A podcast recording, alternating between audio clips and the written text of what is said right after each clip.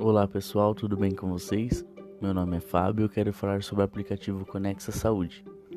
Todos sabem como realizar o download e o primeiro acesso? Vou explicar a vocês.